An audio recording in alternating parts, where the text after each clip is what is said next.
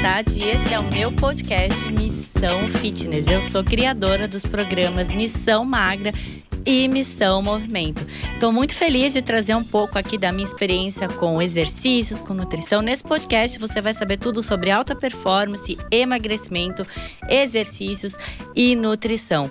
E hoje, nesse episódio, eu vou contar para vocês aí quais são os melhores exercícios para vocês fazerem em casa. Eles funcionam, eles não funcionam como é que a gente deve fazê-los, qual é a melhor maneira.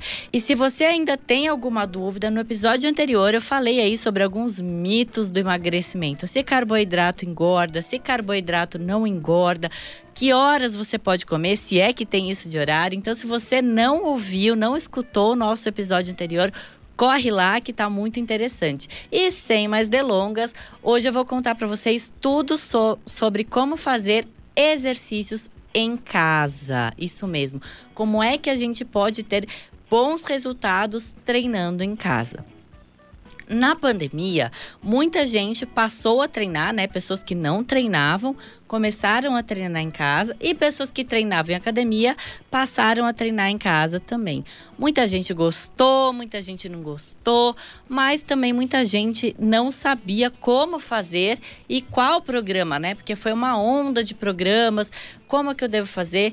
E aí eu quero trazer algumas dicas e orientações para vocês. Então a primeira coisa que eu quero que vocês é pensem, né, quando vocês vão escolher um programa, é quais são os níveis que esse programa tem. Porque às vezes, se você, por exemplo, é uma pessoa sedentária, não está acostumada aí, é, a fazer nenhum tipo de exercício, você não pode começar fazendo um programa mais difícil. Você tem que começar ali do começo. Parece meio óbvio, mas não é meio óbvio, porque eu vejo muita gente começando já de um programa muito avançado e aí se lesiona ou fica com muita dor e se sente desmotivado e acaba desistindo do programa. Por que, que eu estou dizendo isso?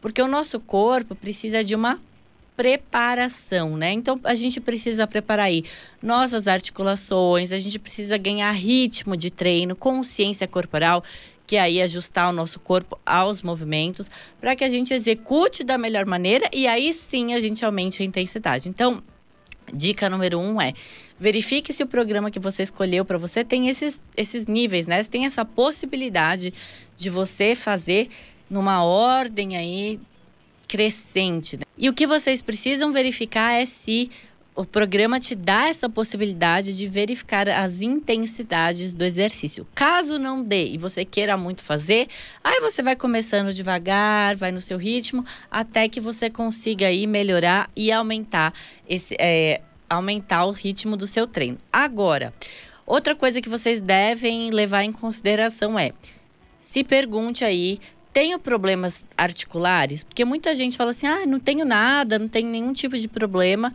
E aí, quando começa a fazer o exercício, lembra que teve um problema no joelho em 1920 e esse joelho começa a reclamar de novo. Por quê? Porque ele não está fortalecido, não está preparado de repente para fazer exercícios de impacto. Então, se você tem ou se você já teve algum tipo de lesão, é importante você observar se esse exercício tem muito impacto, se ele não tem, como é que você está se sentindo ao fazer esses exercícios. Por isso também é importante a intensidade, começar devagar.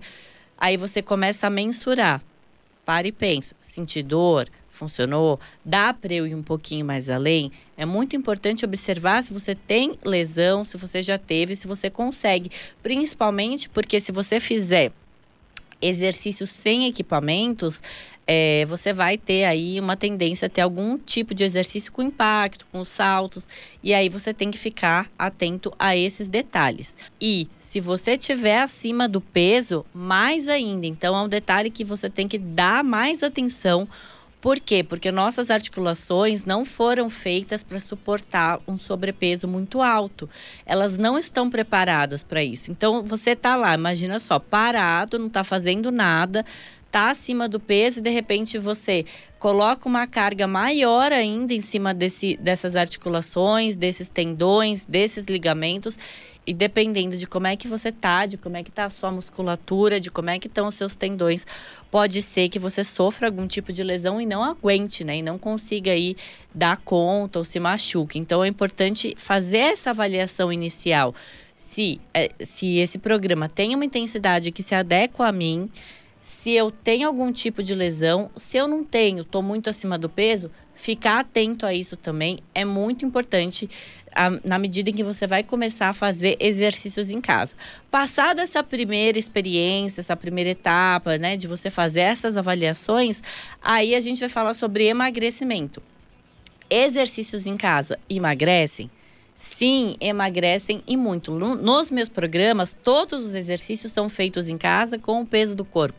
A gente tem uma média, tanto no Missão Magra quanto no Missão Movimento, de pessoas que emagrecem, por exemplo, 6 quilos em um mês, fazendo, obviamente, tudo o que a gente pede para fazer, né? Tanto dieta quanto treino, as pessoas elas passam a emagrecer aí, se ela fizer certinho, focado, 6 quilos no mês. É bastante coisa, até 6 quilos, né? Então, sim, os exercícios feitos em casa, eles têm o poder de emagrecer, porque eles são feitos numa, numa intensidade alta, a gente consegue trabalhar aí um pouco de força, a gente consegue trabalhar potência dependendo do exercício e a gente consegue colocar um componente cardiorrespiratório que ajuda bastante no processo de emagrecimento. Então, é muito importante é, ficar atento a tudo isso, porque aí quando você entrar nesse processo de emagrecimento, você consegue colocar um pouquinho mais de intensidade, que vai fazer com que você gaste mais energia e emagreça mais rápido. Aí você vai me perguntar: Estou em casa, estou fazendo os exercícios, já estou adaptado. Como é que eu faço, de repente, para aumentar a intensidade desses exercícios? Aí, se você tiver com tudo isso ok, você vai conseguir, é, por exemplo, mexer em algumas variáveis. E o que são essas variáveis? Então, tempo de descanso é, tempo de execução. Então, você pode aumentar o tempo de execução ou diminuir o tempo de execução e fazer mais pesado, diminuir o tempo de descanso entre os exercícios ou entre as séries. Tudo isso vai fazer com que os seus exercícios fiquem mais ou menos intenso. Isso independente se você está fazendo eles com peso, sem peso, em casa. É, essas variáveis aí servem para qualquer tipo de treino. Então, Sim, os exercícios em casa funcionam, a gente consegue colocar um componente de força. Tem alguns exercícios, né, que a gente consegue aí mudar a velocidade de, de execução e a gente consegue aplicar força neles, consegue aplicar um componente aeróbio e a gente pode ter resultados incríveis sim treinando em casa. Então, prestem atenção sempre nessas dicas antes de começar. Veja se você realmente está apto, né? Se você puder ir ao médico, fazer os seus exames, porque às vezes a gente acha que está bem, mas não está bem. É muito importante a gente ter essa certeza, fazer esse check-up anual antes de começar qualquer prática de exercício, para que a gente tenha aí, comece a fazer um processo com qualidade e com segurança, certo? Então, se vocês tiverem qualquer tipo de dúvida, pode me chamar nas minhas redes sociais. Eu tô lá, arroba real lá no Instagram, Marina Haddad no Facebook, Marina Haddad no Twitter, Marina Haddad no YouTube, marinahaddad.com.br é o nome do meu blog. E é isso, espero que vocês tenham gostado desse episódio. No episódio que vem a gente vai falar aí sobre os benefícios do exercício físico no nosso cérebro. Isso mesmo, vocês acham que é só emagrecimento, barriga chapada?